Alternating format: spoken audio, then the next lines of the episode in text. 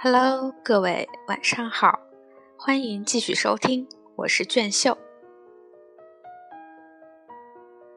朗格已经成为全国性的人物，其地位仅次于罗斯福。他是全国议论最多的政客。他显然准备把活动范围扩大到路易斯安那州之外。他已经深深地卷入了德克萨斯州的政治斗争，还打算把参议院多数党领袖。阿肯色州的乔·鲁宾逊和参议院财政委员会主席密西西比州的帕特·哈里森踢出去。他那种令人厌恶的粗野作风成了各大城市报纸社论和漫画的题材。在长岛的一次宴会上，他喝醉了酒，踉踉跄跄走进男厕所，看见一个高个子青年人正在那里小便，便叫他站开，让给路易斯安那州的王鱼。那个青年不肯让，向来不守规矩的朗格就从后面撒尿。想打青年人两腿当中射过去，尿射不准，青年一拳打肿了他的眼，他只好离开宴会。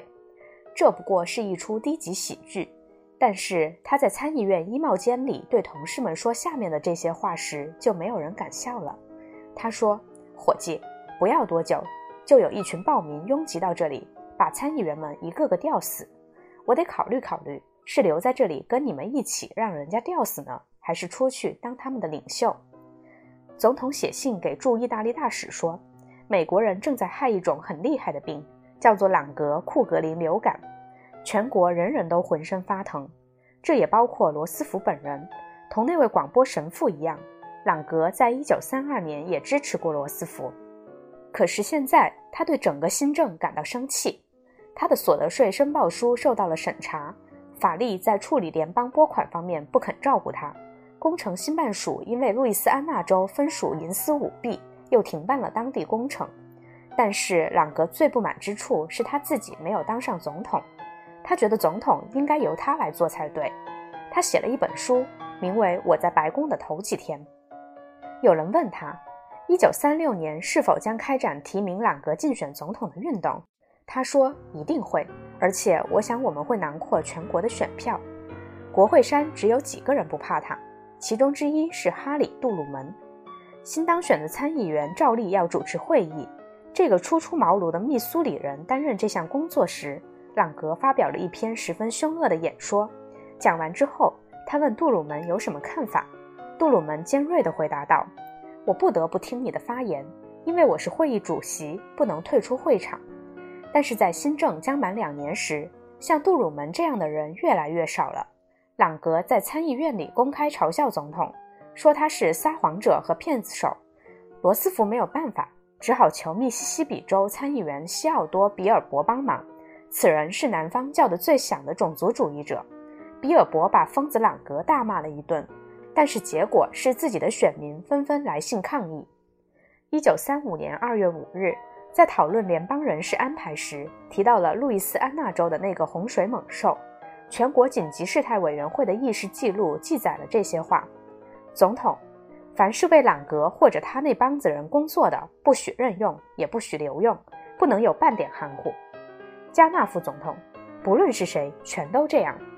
总统，不论是谁，不论是哪个机构，谁为朗格工作，就不可能在这里工作。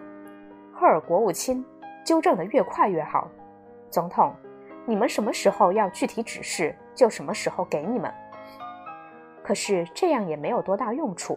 正如霍丁·卡特后来所说，我们这边唯一有利条件是联邦政府可以给点好处。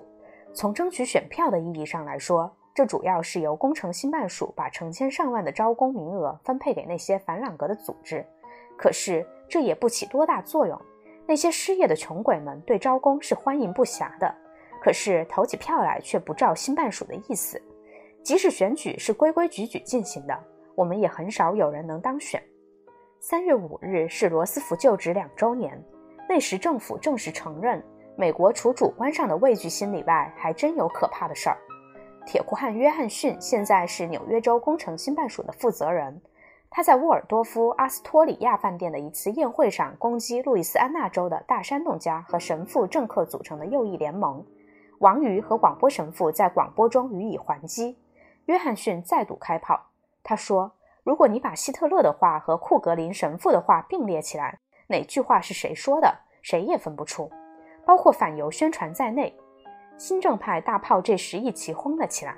哈罗德·伊克斯答应记者引用他下面这些话：“朗格参议员的毛病是他的脑子烂得发了臭。”我说这话是假定这个朗格皇帝还有个脑子。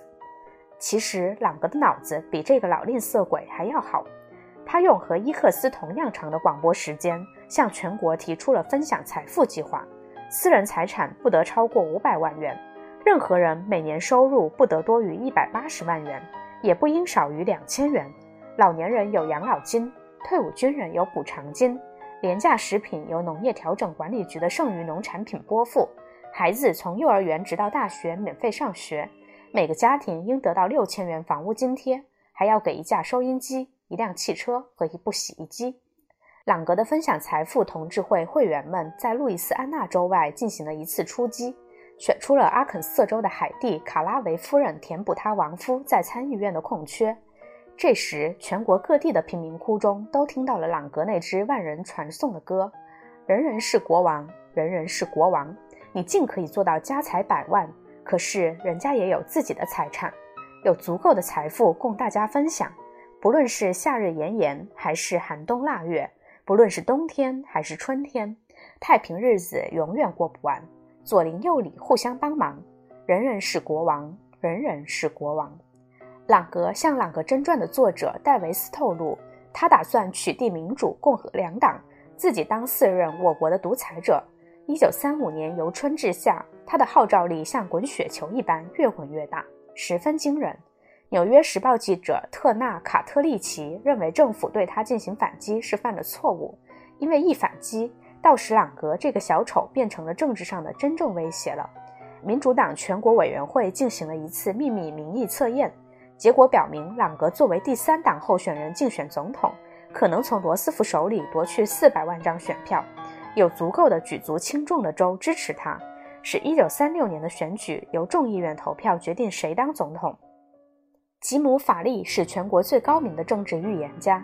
他在九月间对伊克斯说过，朗格的选票将会超过六百万张。对于第二期的新政，朗格及其同盟者已发生了明显的影响。提出社会保险法案在很大程度上是由朗格所支持的汤森计划推动的。提高高薪阶层税额和提出控股公司法，主要也是由于朗格指责罗斯福是有钱人和公用事业公司的俘虏。这些情况，朗格是知道的。七月间，他指责罗斯福抄袭我十四岁时起草的分享财富的演讲。他今天才变得像我穿童装短裤时那样聪明。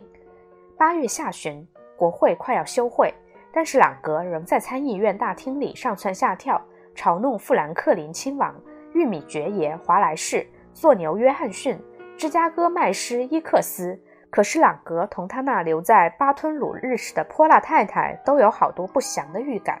一个月前，他说他的敌人阴谋用一个人、一支枪、一发子弹刺杀他，然后由总统下特赦令赦免凶手。